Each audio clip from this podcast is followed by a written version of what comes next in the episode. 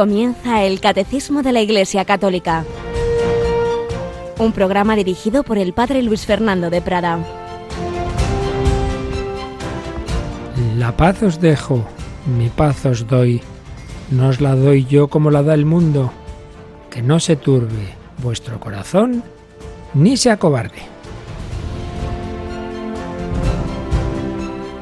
Alabados sean Jesús, María y José. Así es, Jesús nos da la verdadera paz.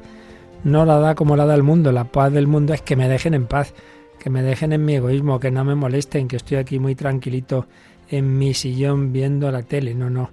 Esa no es la paz que nos da Jesús. La paz que nos da Él viene de sabernos amados, de saber que hay un amor incondicional, de que nuestra alma está en unión con aquel del que venimos y al que vamos, que está en su amistad, está en la gracia de Dios, de saber que no caminamos a la nada. No se turbe vuestro corazón. En el Regina Cheli del domingo el Papa comentaba que por qué nos puede venir los miedos, las turbaciones. Y decía, por un lado, por, por sentirnos solos, por decir yo no puedo con esta situación. Y ahí la respuesta de Jesús es que Él está con nosotros, es el buen pastor que está resucitado y porque ha resucitado está vivo y está con cada uno de nosotros, nos lleva de la mano. El buen pastor va junto a su ovejita, la que llama por su nombre. Segundo, nos turbamos por la muerte. Y Jesús nos dice, tranquilos, que he ido a prepararos un lugar, volveré, os llevaré conmigo para que donde estoy yo estéis también vosotros. Les dice a los apóstoles, en la última cena no os lo dice a nosotros, no vamos a la nada, vamos a esas moradas. El, decía Santa Teresa, las moradas o el castillo interior. La morada es el corazón de Dios, pero ya aquí, en esta vida, si llevamos una vida espiritual en condiciones, empieza el cielo en la tierra, porque Jesús nos decía en el Evangelio de ayer, si alguno me ama, mi Padre le amará, vendremos a él y haremos morada en él. Una morada aquí que se convertirá en la morada del cielo al traspasar el umbral de la muerte vamos de su mano, es el camino y tenemos una vida eterna, verdad y vida. Por tanto, no tengamos miedo, no se turbe vuestro corazón. Vamos de la mano de Jesús resucitado y de la mano de la Virgen María. Estamos en su mes y además estamos en esta campaña de mayo de Radio María que mañana tiene su día central. Nos acompaña esta semana Yolanda Gómez. Buenos días, Yoli. Muy buenos días, padre. Bueno, pues, pues eso, estamos en este tiempo que en Radio María está en especial, puesto que es el mes de nuestra verdadera directora, la Virgen María. Mañana tenemos el día principal en que haremos pues una carrera, una carrera espiritual, una carrera de oración. Como ya hemos ido explicando este año por todo lo que está ocurriendo, no podemos tener esos tres, cuatro días tan bonitos, tan intensos, tan fuertes, de una inmensa colecta entre todas las Radio Marías del mundo para ayudar a otras Radio Marías que nazcan. Lo haremos en otoño, pero sí que mañana vamos a unirnos en oración y también en la medida en que nuestros oyentes puedan hacer su aportación pequeña o, o más grande para, para ayudar a esta radio y a las que en este momento lo están pasando mal. Todo ello mañana, 13 de mayo, Día de la Virgen de Fátima, con el lema de esa frase tan bonita, del, de ese mensaje que dio la Virgen, por fin mi corazón inmaculado triunfará Mañana tendremos una carrera que empezará a esta hora a las 8 y terminará a las 10 de la noche en cuanto a programas especiales, ¿no es así? Pues sí, comenzaremos a las 8 de la mañana. Otro momento también especial será entre las 11 y la una y media de la tarde. A esa, en esa franja horaria, a las 12 de la mañana, rezaremos el Santo Rosario. Será una conexión con nuestros hermanos de Radio María Austria y esa retransmisión se hará para toda Europa y para toda África.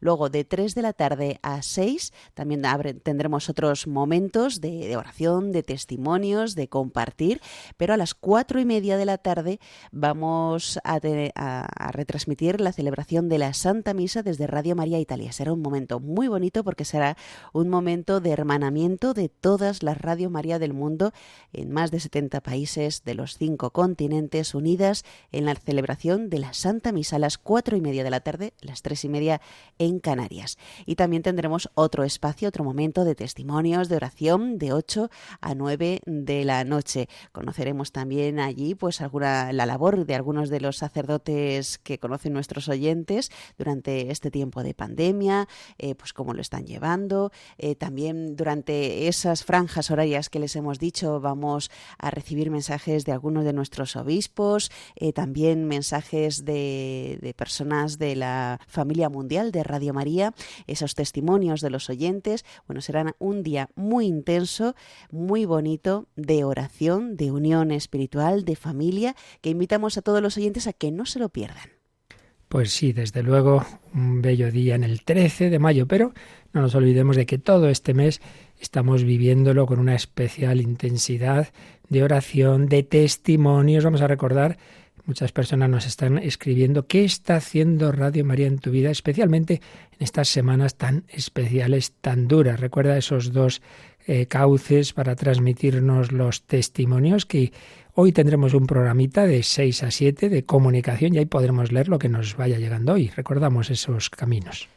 Pues nos lo pueden hacer llegar a través de nuestro email testimonios testimonios arroba radiomaria.es o también a través del WhatsApp de Radio María 668 594 383. Repito, 668 594 383. A este número de WhatsApp, pues lo mismo, un texto de, del testimonio de lo que Radio María está suponiendo en su vida en este tiempo de pandemia, o si no, un audio muy cortito de unos 30 segundos contándonoslo. Así es, hoy tendremos, como digo, un programa especial. Finalmente recordamos que, bueno, todo este mes, dentro de esas circunstancias tan difíciles, también socialmente, también económicamente, pero estamos asombrados, todos los años nos pasa, pero este año más que nunca, porque son circunstancias tan duras para muchas personas sin trabajo y sin embargo todos los días nos llegan mensajes impresionantes. Vamos a leer dos de los que nos escribían ayer nuestras voluntarias de Centralita, pues de algunas de las personas que llamaron a dar ese donativo que todos estos días se está recogiendo, ya, ya sabéis, llamando al 91 822 8010, ya cuando acabe este programa, a partir de las 9, siempre habrá alguien en ese teléfono. Si quieres leernos un par de las de mensajes de los que nos resumían llamadas de ayer. Sí, comenzaba pues una de nuestras eh, voluntarias, de las personas que atienden el teléfono, contándonos que la primera llamada del día ha sido de un trabajador que iba caminando porque se reincorporaba ya a su puesto de trabajo eh, por el primer día después del confinamiento, que iba escuchando Radio María y que ha parado para llamarnos y para dar un donativo de 50 euros. Había apoyado la mochila que llevaba en su coche, en un coche, perdón, ha sacado el número de cuenta y se lo ha dado a la persona que estaba al teléfono, decía que era lo menos que podía hacer en agradecimiento a la Virgen, teniendo en cuenta pues que volvía al trabajo después de, todo lo pasado.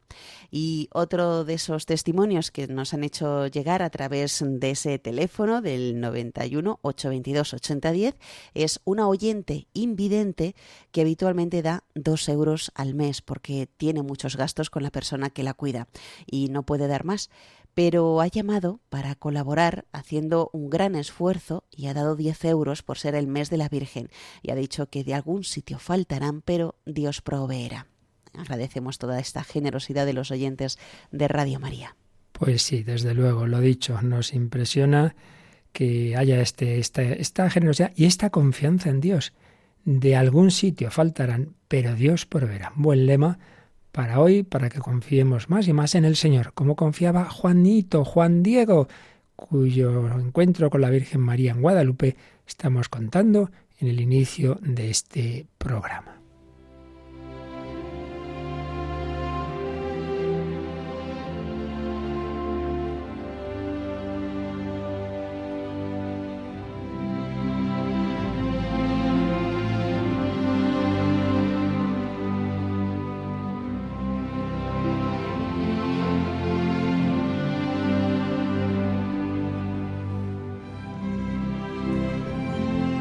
San Juan Diego y la Virgen de Guadalupe. Nos habíamos encontrado en aquel día en que Juan, Juan Diego iba a cumplir el encargo que le había hecho la Virgen de volver a, a ver al obispo, pero se había puesto gravísimo su tío Bernardino y en lugar de, de, ir por donde había pensado en un primer momento, pues va a buscar un sacerdote para que atienda a su tío. Y con esa ingenuidad de este sencillo indígena, poco antes convertido al cristianismo, pensó que por ir por otro camino y no ir por el monte del Tepeyac donde se había encontrado días anteriores, días antes a la Virgen, pues ya con eso no la vería, no lo vería la Virgen. Y nos cuenta así el relato. Pensó que por donde dio la vuelta no podía verle aquella que en realidad está bien mirando a todas partes. Pero salió a su encuentro a un lado del cerro y le dijo ¿Qué hay, hijo mío, el más pequeño? ¿A dónde vas? Se apenó él un poco, tuvo vergüenza o se asustó, se inclinó delante de ella y la saludó diciendo Niña mía, la más pequeña de mis hijas, señora, ojalá estés contenta. ¿Cómo has amanecido? ¿Estás bien de salud, señora y niña mía? Voy a causarte aflicción. Sabe, niña mía, que está muy malo. Un pobre siervo tuyo, mi tío, le ha dado la peste y está para morir. Ahora voy presuroso a tu casa de México a llamar a uno de los sacerdotes amados de nuestro Señor, que vaya a confesarle y disponerle, porque desde que nacimos vinimos a guardar el trabajo de nuestra muerte. Pero sí voy a hacerlo. Luego volveré otra vez aquí, para ir a llevar tu mensaje, señora y niña mía, perdóname. Tenme por ahora paciencia. No te engaño, hija mía, la más pequeña. Mañana vendré a toda prisa. Mañana vendré a toda prisa. No te engaño. Pues una vez más me impresiona esta sencillez, esta ingenuidad. Niña mía, te a afligir, me pasa esto. Pero después de ir la plática de Juan Diego, respondió la piadosísima Virgen. Y aquí viene uno de los textos más bellos, yo diría el más bello de todo el mensaje y de los más preciosos de toda la historia de la espiritualidad mariana y de las apariciones de la Virgen. ¿Qué le dice la Virgen María a Juan Diego cuando éste le ha manifestado su preocupación por su tío? Oye y ten entendido, hijo mío, el más pequeño, que es nada lo que te asusta y aflige. No se turbe tu corazón, no temas esa enfermedad, ni otra alguna enfermedad y angustia. ¿No estoy yo aquí, que soy tu madre? ¿No estás bajo mi sombra? ¿No soy yo tu salud? ¿No estás por ventura en mi regazo? ¿Qué más has menester? No te apene, ni te inquiete otra cosa, no te aflija la enfermedad de tu tío, que no morirá ahora de ella. Estate seguro de que ya sanó. Pues realmente unas palabras para tener bien apuntadas, ojalá en el corazón, repasarlas, releerlas cada vez que nos agobiemos y fijémonos en cómo también la Virgen nos dice a cada uno, oye y ten entendido, hijo mío, a cada uno de nosotros, hijo mío, el más pequeño, que es nada lo que te asusta y aflige. No se turbe tu corazón. Jesús dijo a los apóstoles, lo mismo, no se turbe vuestro corazón. Volveré a por vosotros. Y la Virgen nos dice, no se turbe tu corazón. No temas esa enfermedad, ni otra alguna enfermedad y angustia no estoy yo aquí, que soy tu madre. Jesús nos dice, yo estaré con vosotros todos los días hasta el fin del mundo. Y María nos dice, no estoy yo aquí, que soy tu madre. No estás bajo mi sombra, no soy yo tu salud. No estás por ventura en mi regazo, ¿qué más has menester? Ay, si tuviéramos fe, pues realmente nunca nos agobiaríamos, porque siempre diríamos, está el Señor conmigo, estoy bajo su providencia, me ha dado María, ella me cuida, ya sabe lo que me conviene. No quiere decir que siempre humanamente las cosas me salgan bien. En ese caso, el tío de Juan Diego se curó. Dice, no morirá ahora, pero sí moriría pocos años después, evidentemente, pero Dios sabe más que nosotros, mejor que nosotros, lo que nos conviene. Por ello, no te agobies, no estás por ventura en mi regazo, ¿qué más has menester. Entonces, cuando Juan Diego oyó estas palabras, se consoló mucho, quedó contento, le rogó que cuanto antes le despachara a ver al señor obispo, a llevarle alguna señal y prueba, a fin de que le creyera. La señora del cielo le ordenó que subiera a la cumbre del cerrillo donde antes la veía. Le dijo, Sube, hijo mío, el más pequeño, a la cumbre del cerrillo, allí donde me viste y te di órdenes. Hallarás que hay diferentes flores. Córtalas, júntalas, recógelas. Enseguida baja y tráelas a mi presencia. Bueno, pues ya seguiremos viendo lo que ocurrió a continuación, pero nos quedamos con ese centro del mensaje de Guadalupe. No estoy yo aquí, que soy tu madre, que tantas veces los papas nos han repetido los últimos años. La Virgen María a cada uno de sus hijos nos las dice. No estás, por ventura, en mi regazo.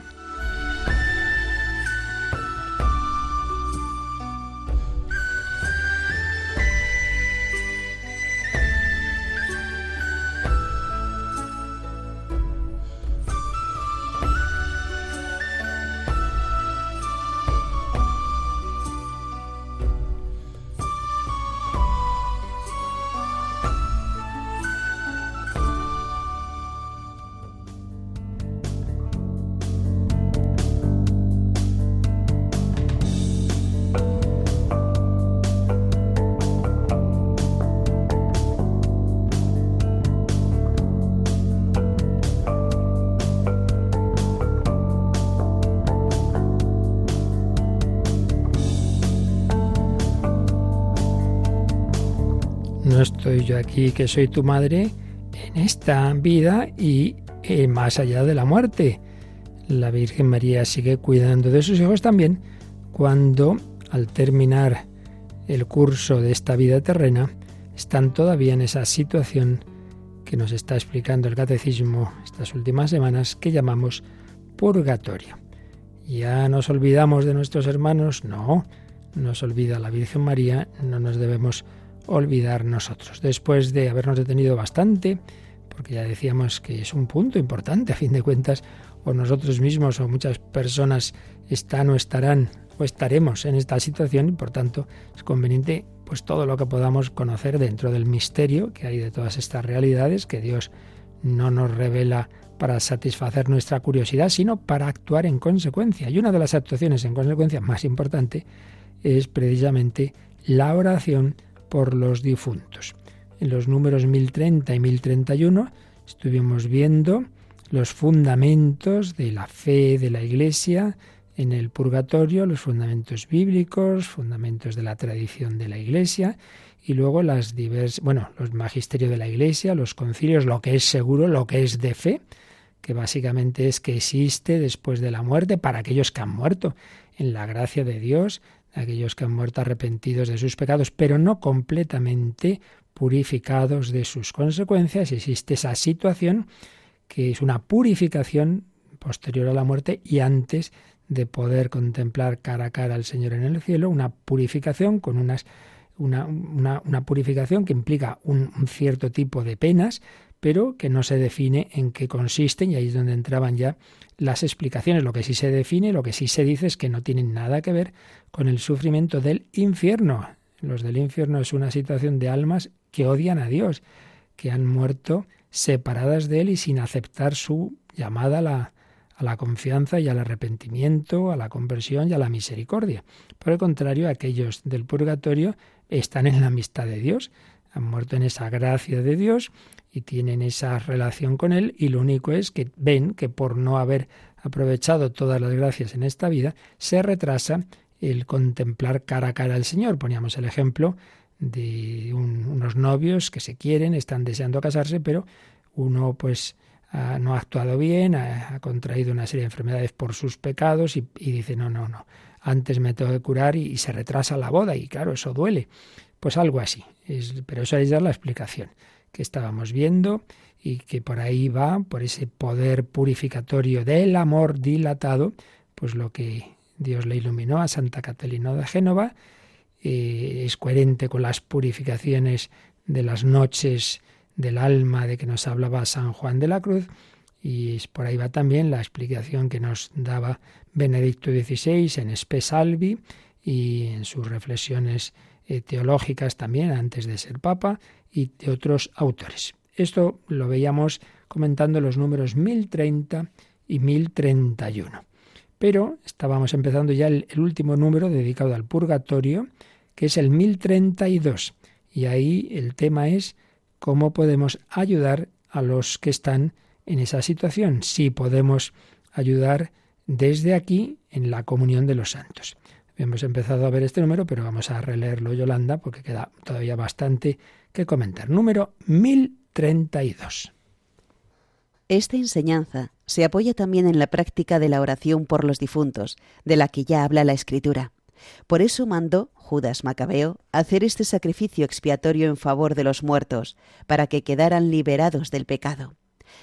Desde los primeros tiempos, la Iglesia ha honrado la memoria de los difuntos y ha ofrecido sufragios en su favor, en particular el sacrificio eucarístico, para que una vez purificados puedan llegar a la visión beatífica de Dios.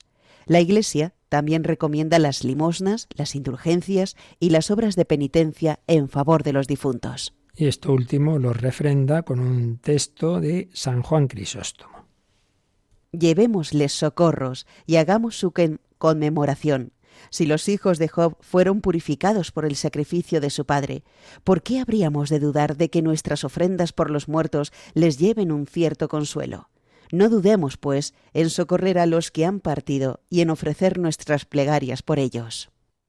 Son palabras de un santo padre de la Iglesia, San Juan Crisóstomo, y es que desde el principio hubo en la Iglesia esa conciencia de que podemos y debemos eh, ayudar con nuestras oraciones y sacrificios, y por supuesto ante todo el sacrificio eucarístico a los difuntos. Pero ello ya tiene un precedente en el Antiguo Testamento que aquí nos citaba este número, pero vamos a leer todo el contexto de ese, de, esa, de ese hecho al que se refiere el catecismo. Está en el segundo libro de los Macabeos, en el capítulo 12, vamos a leer desde el versículo 38.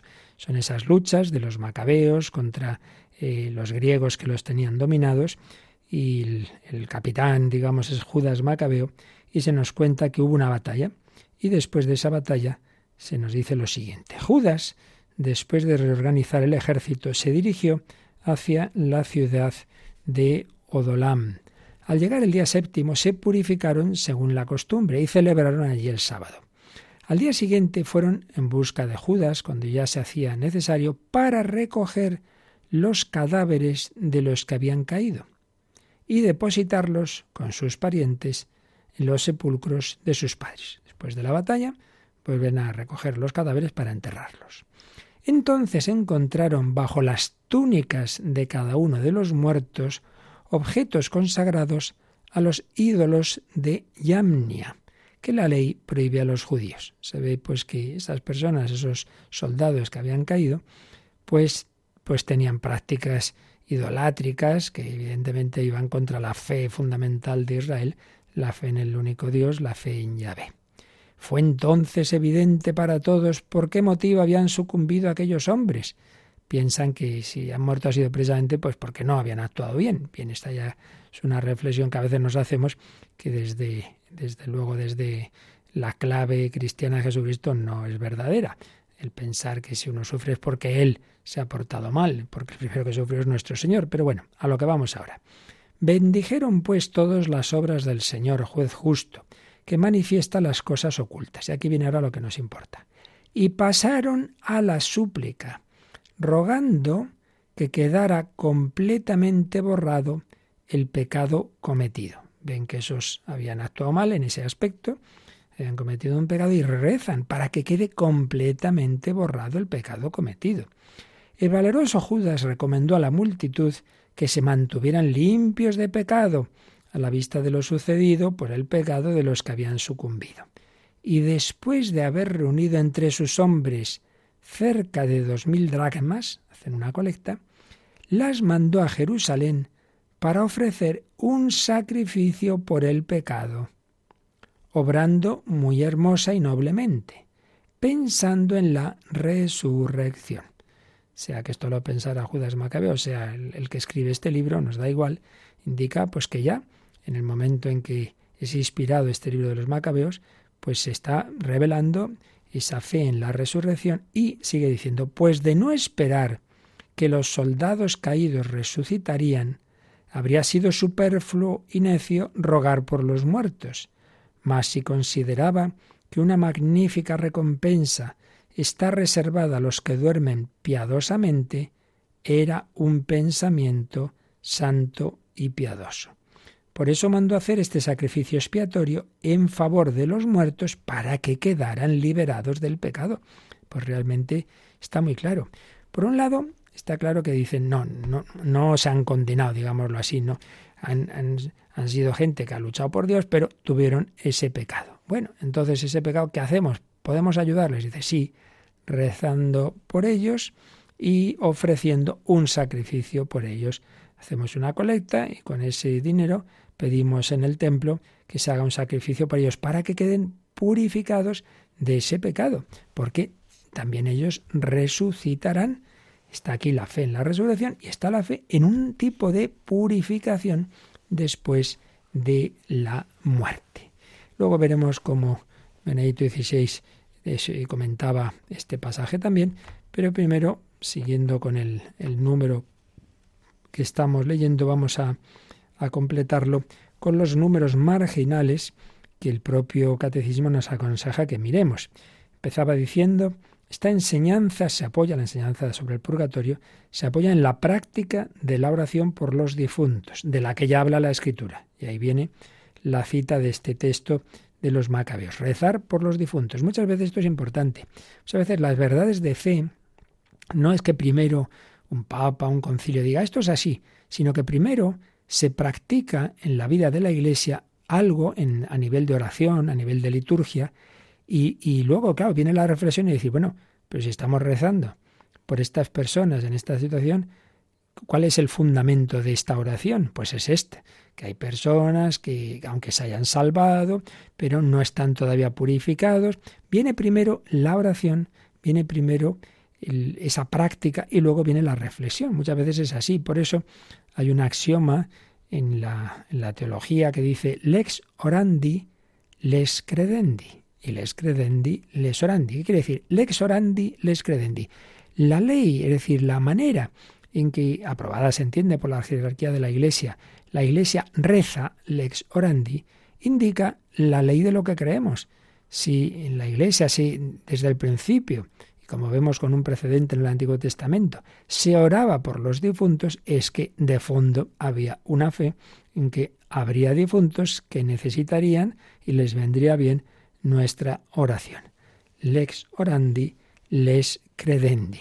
Obviamente eso presupone una serie de verdades y una de ellas es la que ya vimos en otro artículo del credo, la comunión de los santos, los diversos estados de vida de la Iglesia, los que estamos aquí, los que están en el purgatorio, los que están en el cielo, tenemos una comunión porque tenemos en común la gracia de Dios, el amor de Dios, la comunión del Espíritu Santo, esa fórmula inicial con las que una de las que podemos empezar la Santa Misa que está tomada de San Pablo, la gracia de nuestro Señor Jesucristo, el amor del Padre y la comunión del Espíritu Santo.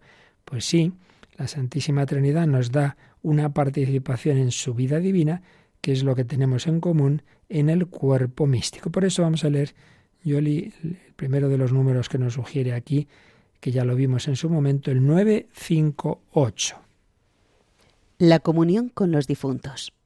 La Iglesia peregrina, perfectamente consciente de esta comunión de todo el cuerpo místico de Jesucristo, desde los primeros tiempos del cristianismo, honró con gran piedad el recuerdo de los difuntos y también ofreció sufragios por ellos, pues es una idea santa y piadosa orar por los difuntos para que se vean libres de sus pecados. Nuestra oración por ellos puede no solamente ayudarles, sino también hacer eficaz su intercesión en nuestro favor. Es un número que básicamente está tomado, copiando, digamos, una cita del Vaticano II, la Constitución Lumen Gentium, donde hablaba de esa iglesia peregrina que desde el primer momento eh, oró por los difuntos y ofreció por ellos sacrificios y citaba una de las de los versículos el 1245 de, de los Macabeos, del segundo libro de los Macabeos. Pues es una idea santa y provechosa orar por los difuntos, para que se vean libres de sus pecados. Y después de esta cita de Macabeos y del Vaticano II, añade el catecismo, en este final del 958, una frasecita que quizás se nos ha podido pasar desapercibida, pero que añade otra, otra enseñanza muy interesante. Dice, nuestra oración por ellos, por los difuntos, puede no solamente ayudarles, sino también hacer eficaz su intercesión en nuestro favor. Con lo cual, implícitamente nos está diciendo que también la Iglesia cree, no, digo que esto sea una cosa de fe, pero está también en la tradición de la Iglesia, que así como nosotros podemos ayudarles a ellos, ellos pueden interceder por nosotros. Fijaos bien en lo que dice. Nuestra oración puede no solo ayudarles a las almas del purgatorio, sino también hacer eficaz su intercesión en nuestro favor. Yo les ayudo a ellos y ellos interceden por mí. Ahí hay una mutua eh, colaboración, oración, porque, eh, claro, esa es la comunión de los santos, que, que, que todos estamos en comunión, una comunión misteriosa, pues es como tú rezas por un enfermo y el enfermo ofrece su enfermedad también por ti. Pues nosotros rezamos por un enfermo en el sentido de que están en esa operación, en esa operación, en ese hospital que es el purgatorio, están siendo operados, purificados de esas cataratas de los ojos que les impiden todavía ver a Dios cara a cara, pero ellos a su vez interceden por nosotros. Nuestra oración por ellos puede no solo ayudarles, sino también hacer eficaz su intercesión en nuestro favor. Pues muy consoladora verdad esa mutua ayuda que nos damos. Y luego, por supuesto, si los macabeos ofrecieron un sacrificio en el templo de Jerusalén, en lo que en la tradición de la Iglesia desde el principio, como hemos oído también en, en los santos padres, eh, es que nosotros nuestro principal sufragio, nuestra principal oración, nuestro principal sacrificio es el sacrificio de la misa, claro. Por eso también cita aquí el catecismo, así como el 958 ya lo vimos, en cambio nos habla de un número posterior de la segunda parte del catecismo, de la parte de la liturgia, que es el 1371, que nos habla de la Santa Misa ofrecida y en la que siempre rezamos por los difuntos. Vamos a, leer ese número que en su momento ya se explicará con calma, pero al menos lo leemos ahora, Yolanda. 1371. El sacrificio eucarístico es también ofrecido por los fieles difuntos que han muerto en Cristo y todavía no están plenamente purificados, para que puedan entrar en la luz y la paz de Cristo. Así pues, el sacrificio eucarístico, una de las intenciones que siempre tiene es por los fieles difuntos. Si os fijáis, después de la consagración, en esa intercesión, intercesiones que hay en la plegaria eucarística, siempre hay un momento de orar por los difuntos. Y nos añade el catecismo un par de citas, una muy conocida de las confesiones de San Agustín, cuando está su madre ya entrando en la, en la enfermedad, en la agonía final, y luego otro texto de San Cirilo de Jerusalén. ¿Nos los lees, por favor? Enterrad este cuerpo en cualquier parte. No os preocupe más su cuidado. Solamente os ruego que donde quiera que os hallareis, os acordéis de mí ante el altar del Señor. A continuación oramos en la anáfora por los santos, padres y obispos difuntos, y en general por todos los que han muerto antes que nosotros, creyendo que será de gran provecho para las almas, en favor de las cuales es ofrecida la súplica, mientras se haya presente la santa y adorable víctima, presentando a Dios nuestras súplicas por los que han muerto, aunque fuesen pecadores, presentamos a Cristo inmolado por nuestros pecados, haciendo propicio para ellos y para nosotros al Dios amigo de los hombres. Así pues, el sacrificio eucarístico, Santa Misa es ofrecido también siempre por los fieles difuntos, nos ha recordado las palabras de Santa Mónica a sus hijos, enterrad este cuerpo en cualquier parte, eso no me preocupa. Lo que sí os pido es que os acordéis de mí ante el altar del Señor. Cuando vosotros participéis en, en, la Eucaristía ante el altar del Señor, rezad por mí. Y luego este texto de San Cirilo, que contando cómo es la Santa Misa, la celebración que tenían en Jerusalén, dice, bueno, pues también rezamos por los santos padres y obispos difuntos y en general por todos los que han muerto antes que nosotros. Pues creemos que será de gran provecho para sus almas esta súplica ahí con esta víctima que estamos ofreciendo al Padre. Sí, rezamos por los que han muerto aunque fuesen pecadores, porque presentamos a aquel que murió, que fue inmolado por nuestros pecados. Y entonces el Dios amigo de los hombres nos escucha, le estamos presentando a su propio Hijo. Hijos de Dios también en el purgatorio, hijos de María. Hemos recordado esas palabras preciosas de la Virgen a Juan Diego. Escuchamos en un concierto del cantante Luis Alfredo, pues eh, tomar esas palabras de la Virgen allí en México. No estoy yo aquí, que soy tu madre.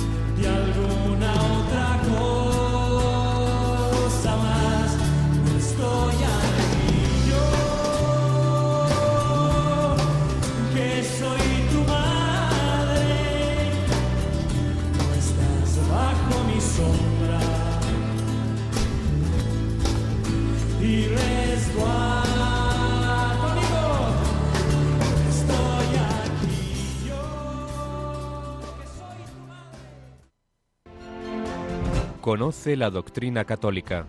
Escucha el catecismo de martes a jueves de 8 a 9 de la mañana y los sábados a la misma hora profundizamos en los temas tratados en el programa En torno al catecismo. No estoy yo aquí que soy tu madre, también rezo por ti, también intercedo por ti en el más allá. También nosotros podemos y debemos hacerlo y no solo rezar y encomendar a nuestros difuntos en la misa, sino también podemos ofrecer las indulgencias, como explicábamos el día pasado, para ellos. Y por eso también el catecismo nos cita otro número del futuro, en este caso de cuando se vea el sacramento de la penitencia y se habla de las indulgencias, ya vimos algunos números, pero vamos ahora a leer el 1479, 1479 puesto que los fieles difuntos en vía de purificación son también miembros de la misma comunión de los santos, podemos ayudarles, entre otras formas, obteniendo para ellos indulgencias, de manera que se vean libres de las penas temporales debidas por sus pecados. Bueno, pues en esta frasecita de este breve número 1479 está resumido mucho de lo que hemos visto los días anteriores. Estuvimos explicando qué es el purgatorio en cuanto que el pecado tiene esas dos dimensiones, la culpa, lo que es la ofensa a Dios, y la pena, las consecuencias de ese pecado en nosotros, en el mundo, en la relación con los demás, etc. Si uno se arrepiente, bueno, si es un pecado grave, una culpa grave que nos separa de Dios, la pena sería la separación eterna de Dios, pena eterna si uno no se arrepintiera. Se arrepiente, estupendo. Pero si eh, el arrepentimiento no es pleno de todos los pecados veniales, o quedan consecuencias de los pecados, sean veniales o sean graves, es lo que llamamos la pena temporal.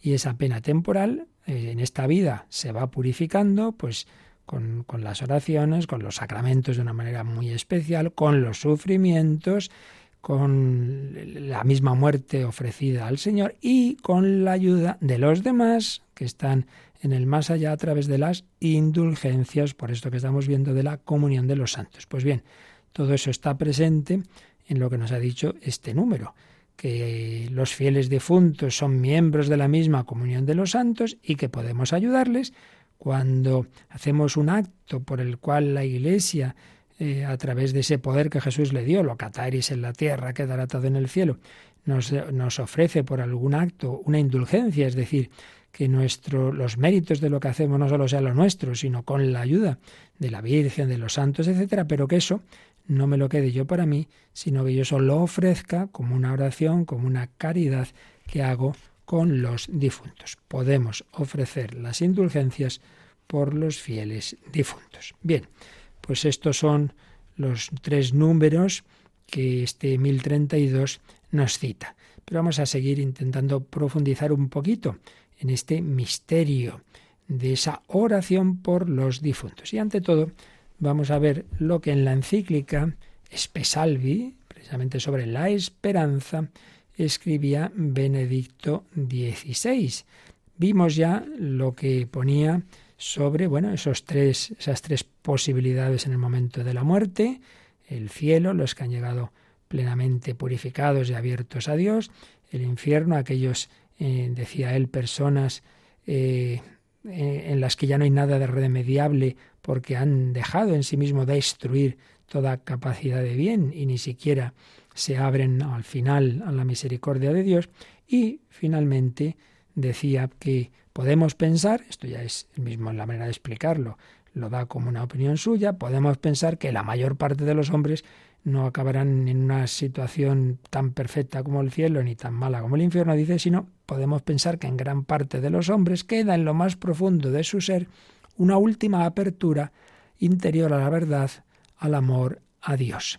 Y entonces, bueno, iba explicando esta situación del purgatorio, comentaba el texto de la primera carta a los Corintios, eso que dice San Pablo, de pasar a través del fuego, todo eso en los números 46, 47, pero ahora vamos a ver cómo en el 48, en ese número, hablaba en cambio de este aspecto que estamos tratando ahora, eh, la oración por los difuntos.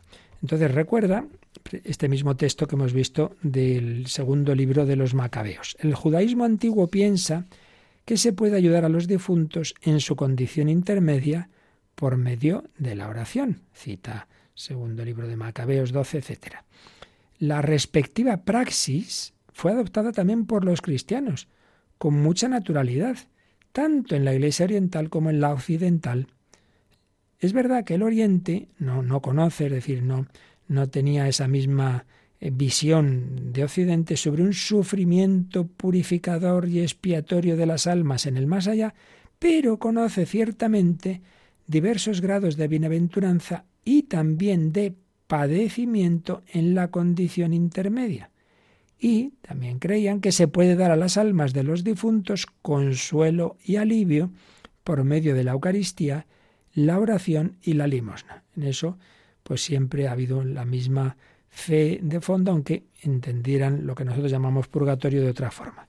Que el amor pueda llegar hasta el más allá que sea posible un recíproco dar y recibir, en el que estamos unidos unos con otros con vínculos de afecto más allá del confín de la muerte, ha sido una convicción fundamental del cristianismo de todos los siglos y sigue siendo también hoy una experiencia consoladora. Por tanto, primero que nos dice es que ya en el judaísmo, como vemos en ese libro de los macabeos, como en la historia de la Iglesia, tanto en Oriente como en Occidente, siempre ha habido esa convicción de que estamos unidos más allá de la muerte, no se rompen los lazos y podemos orar por aquellos que puedan necesitarlo en el más allá. Y sigue diciendo, ¿quién no siente la necesidad de hacer llegar a los propios seres queridos que ya se fueron un signo de bondad, de gratitud o también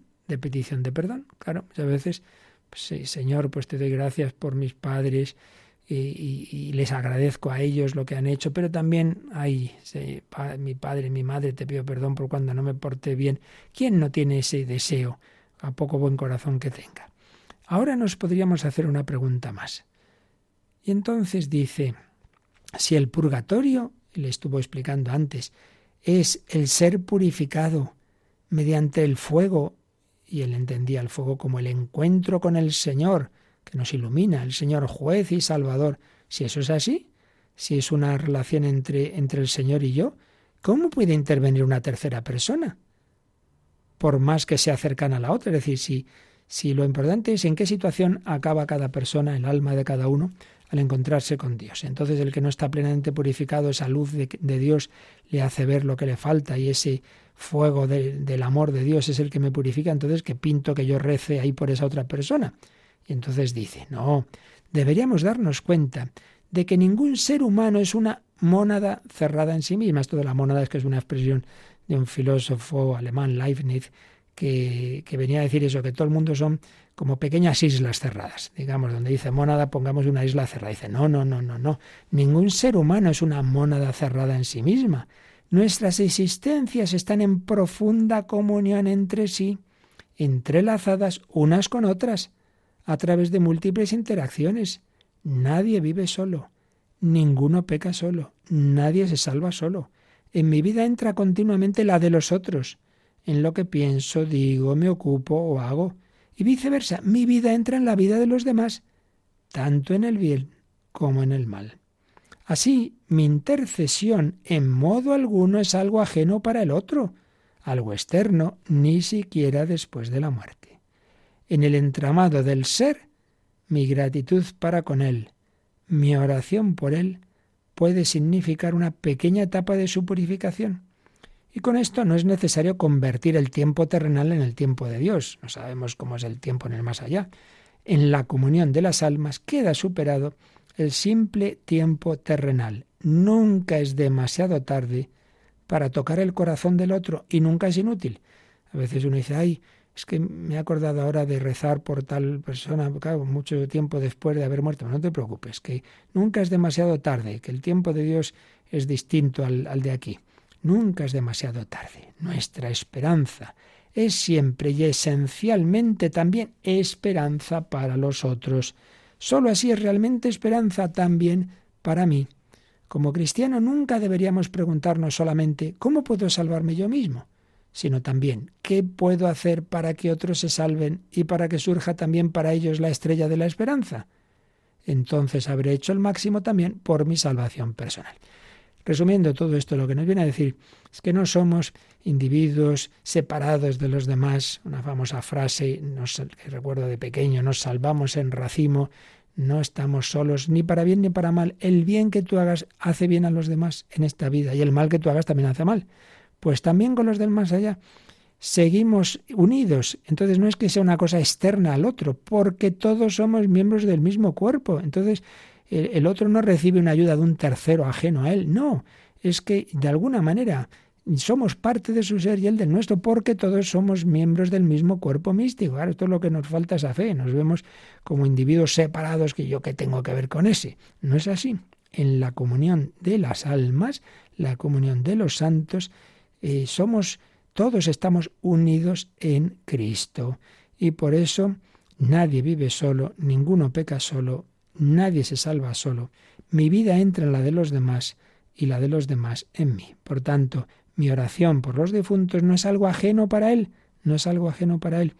Y lo que yo haga por Él le ayuda en su purificación. Seguiremos profundizando en esto tan bello, tan profundo y tan consolador. Pero vamos a dejarlo aquí, como siempre, unos minutitos para remansar todo ello en nuestro corazón y también para que podáis hacer vuestras consultas. Alguna teníamos ya pendiente de días anteriores y ahora nos recuerda Yolanda, lo que nos dé tiempo también ahora puede, podéis plantearlo.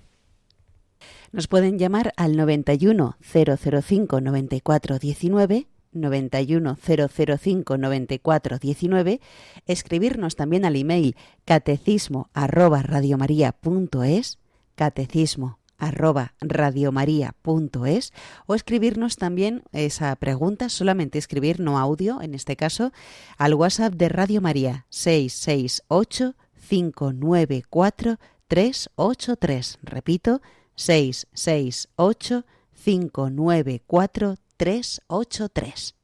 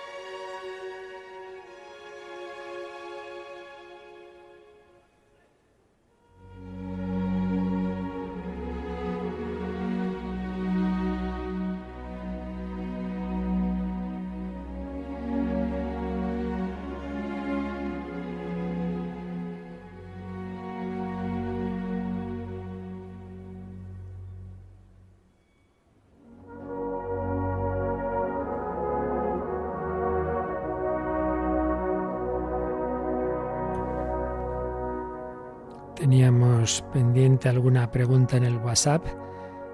Decía, Padre, ¿qué castigo tenemos cuando morimos si no nos hemos dado cuenta de nuestros pecados o nos hemos dado cuenta de mayores?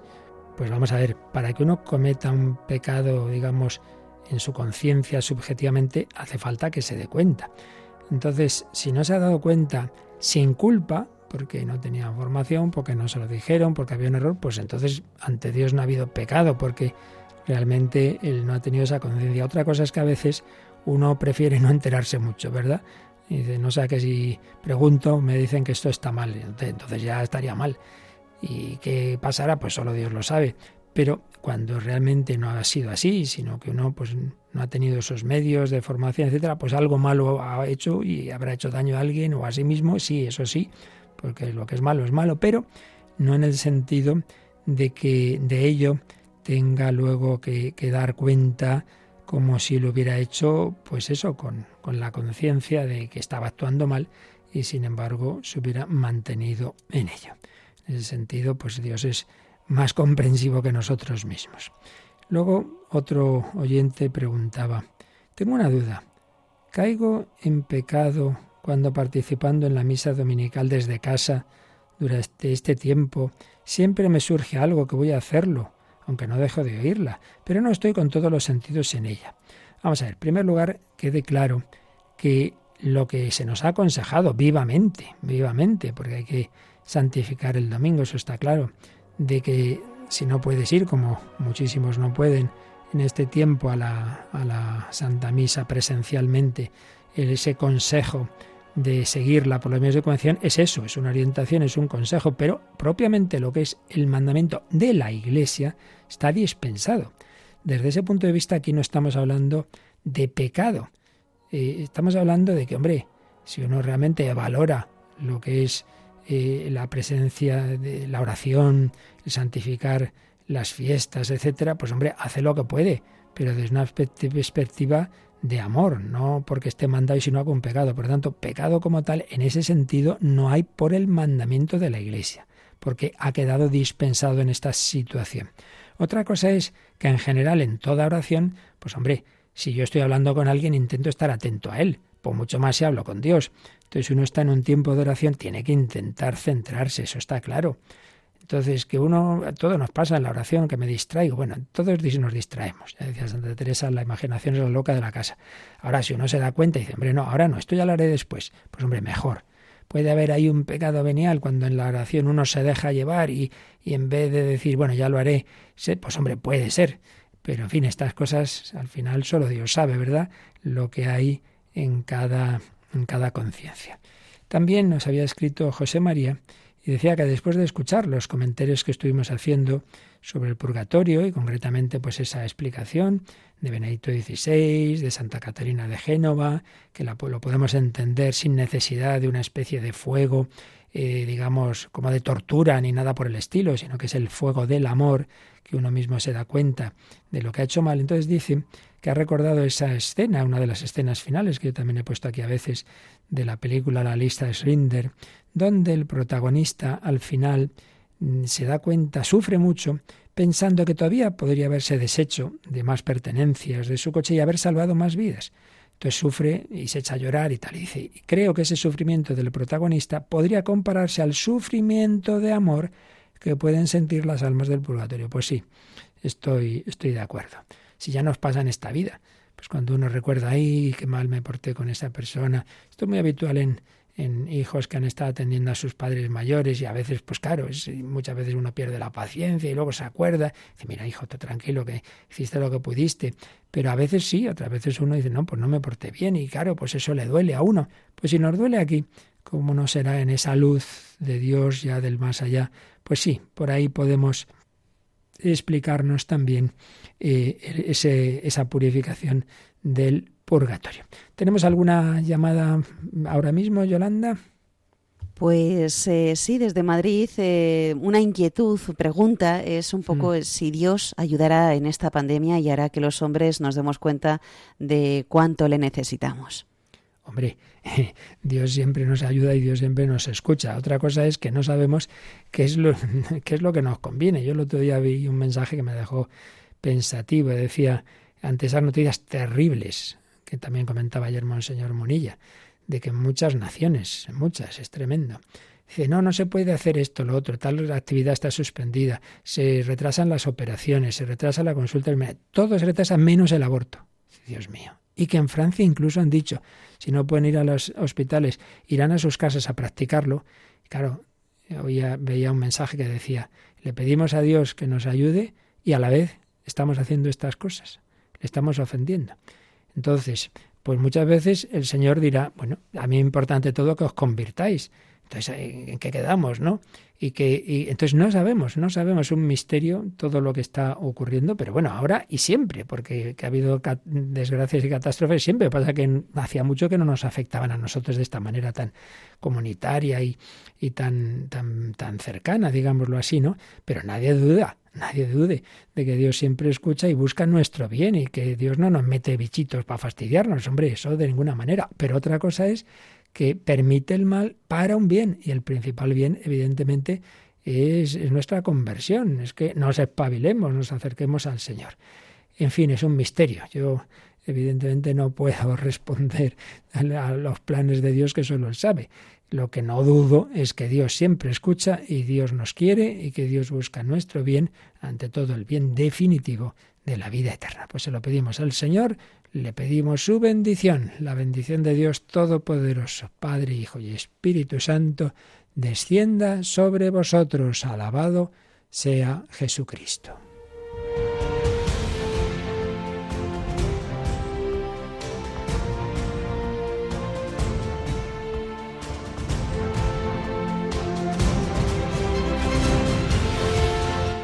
Han escuchado en Radio María el Catecismo de la Iglesia Católica,